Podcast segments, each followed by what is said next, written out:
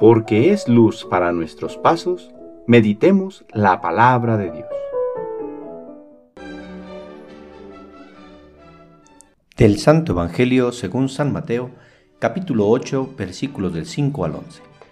En aquel tiempo, al entrar Jesús en Cafarnaúm, se le acercó un oficial romano y le dijo, Señor, tengo en mi casa un criado que está en cama, paralítico y sufre mucho. Él le contestó, voy a curarlo. Pero el oficial le replicó, Señor, yo no soy digno de que entres en mi casa. Con que digas una sola palabra, mi criado quedará sano. Porque yo también vivo bajo disciplina y tengo soldados a mis órdenes. Cuando le digo a uno ve, él va. Al otro ven y viene. Y a mi criado hace esto y lo hace. Al oír aquellas palabras, se admiró Jesús y dijo a los que lo seguían, Yo les aseguro que ningún israelita he hallado una fe tan grande.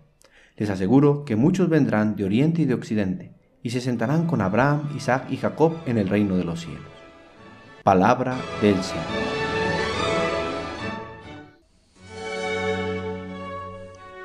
Lunes de la primera semana de Adviento. ¿Por quiénes se hizo hombre el Hijo de Dios? Si bien reconocemos que Dios ha realizado su obra de salvación a través del pueblo de Israel, el cual formó a partir de la obediencia que tuvo Abraham a las promesas que él le hizo, Sabemos que este fue el inicio de un plan de salvación que abarca a todos los pueblos, a todos los hombres y mujeres de cualquier lugar, raza y condición. Pues el misterio de salvación realizado por medio de la encarnación de Jesús nos implica a todos.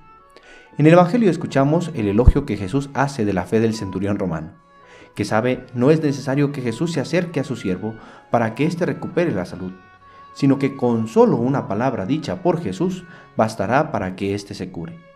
Esta expresión de fe no solo produjo la curación del enfermo, sino también el elogio por parte del Hijo de Dios de la fe de un hombre pagano, que lejos de cualquier prejuicio, se acercó a Jesús, expresó su petición y supo esperar la respuesta. Hoy nosotros formamos parte del pueblo de Dios. No somos judíos, pero nos gozamos de participar de las promesas que Dios hizo y realizó por su pueblo. Le pedimos a Dios nos dé la fe necesaria para creer, para que la fe sea el motor de nuestra vida y nuestro comportamiento, que seamos coherentes con lo que decimos creer, llenos de esperanza por el cumplimiento de las promesas de Dios. Pero aún es necesario que este mensaje de salvación se extienda a más personas, que muchos que aún desconocen a Cristo lo lleguen a descubrir.